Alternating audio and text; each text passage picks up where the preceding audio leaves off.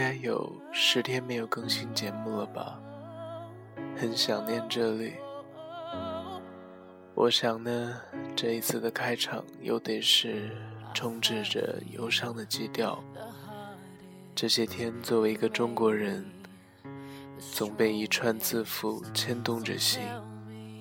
MH 三七零，这班航班上的乘客们，我们已经等待你们太久。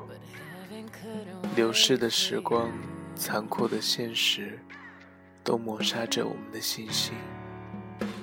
可是，信念永存。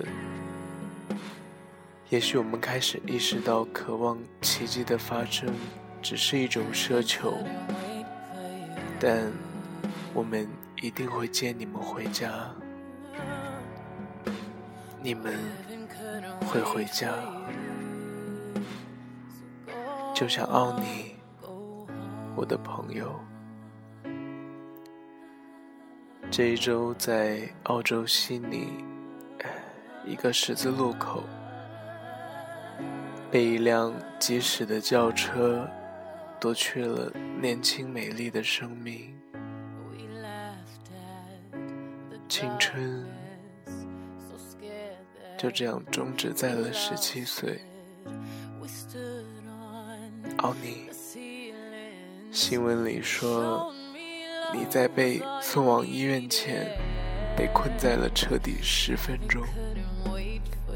我不知道你经历了怎样的挣扎、折磨、恐惧与黑暗。你可曾看到传说中的走马灯？在你人生的影集中，可曾清晰地记录着我这样一个朋友？同班的同学们可都有为你祈福呢。其实啊，我们都觉得一定是你太可爱，上帝才迫不及待的把你带走，去做了天使。因为只有这样才说得通吗？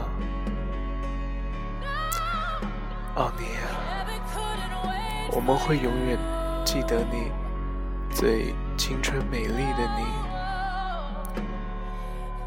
Heaven couldn't wait for you. Rest in peace. God bless. Go on. Go home.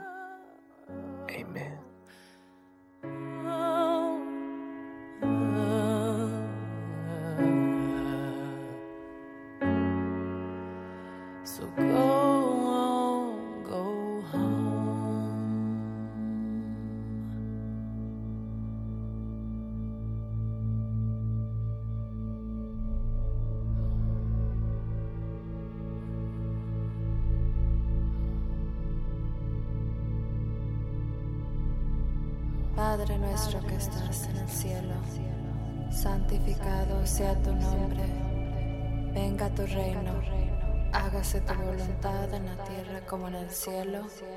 Amén.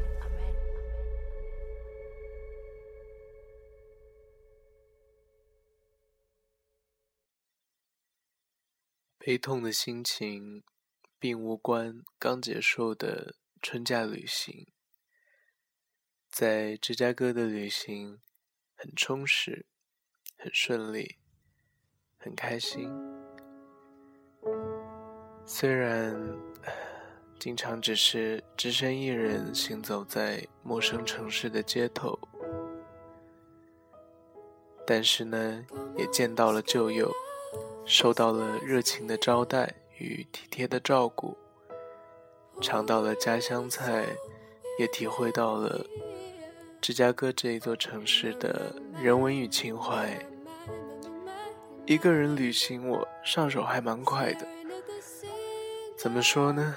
其实挺享受的，完全可以按照自己的节奏和意愿走走停停，不用配合别人的安排，不用迎合他人的喜好。不过，也的的确确让我饱尝了一番牵挂着爱人的感觉，甚至呢可以说是痛楚。他在纽约和家人在一起，这次旅行很难得，一定很开心。不太惦记着我的话呢，我是可以理解。只是他的手机、通讯服务以及网络同时存在着问题，或者是空缺。我发的信息从来没有被标注过已读，有的甚至无法成功的送达。这一点着实让我很苦恼。这八天以来，我们正常的聊天只有两次。另外两次只是单纯的问候。我不是小女生，我不会为此感到委屈生气。我只是太挂念。我记得有一次在芝加哥市中心的街头，漫无目的的晃荡着，看到了一家餐厅，招牌上写着 “Brazil Barbecue”。我只是看到 Brazil 这个词，就愣住，开始想他，想起他的模样，他的口音，他的玩笑，回忆着我们生活中的一些点滴，猜想着他此时此刻在做什么，有没有很开心，耳机里的音乐又恰好。切换到我们刚开始的时候，我常常听的歌。生活中的任何细节，像是气味啊、音符、一些不起眼的小习惯、一句不打紧的口头禅，都很容易让人空洞的陷入回忆。我呢？拔掉了耳机，视线离开 Brazil 这个单词，转眼向繁忙的车水马龙望过去，因为我明白，在回忆里越陷越深的表情，一定是从微笑渐渐的到流泪。这几天的分离，应该也是一次让我。尝尝这离别的苦涩滋味的机会，让我做一做心理准备，面对更久的分离，甚至永别。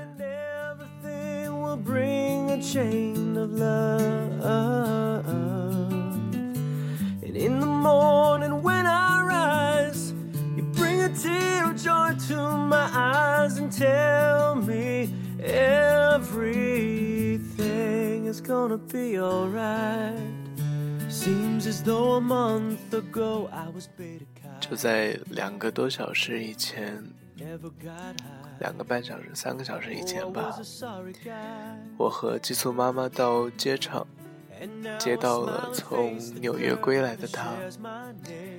因为在大家面前我们只是室友关系，因而只能简单的问候一句 “How are you doing？” 尽管心中的激动是难以压抑的。回到家，大家嘘寒问暖一番过后呢，我们紧紧地拥抱在一起，似乎用尽了这八天积攒下的全部力道。我们互相都太累，聊了几句旅行中的大概，他便去睡了。明天他还得起早上去上学，我呢就在这边跟你们聊天了。上一次说到，希望我们彼此都能经历一段愉快的旅程，看来是没有留下遗憾。在结尾这边说一点题外话。这周如果不发生这一系列让人揪心的悲剧，对于我个人应该算是蛮值得开心的。因为我提前修完了高中所有的课程，顺利毕业。从现在到大学开学的接下来几个月，虽然说已经可以开始休假，但是我还是希望能够自己安排的尽量充实一些。当然，首先也希望有理想的大学愿意录取我了。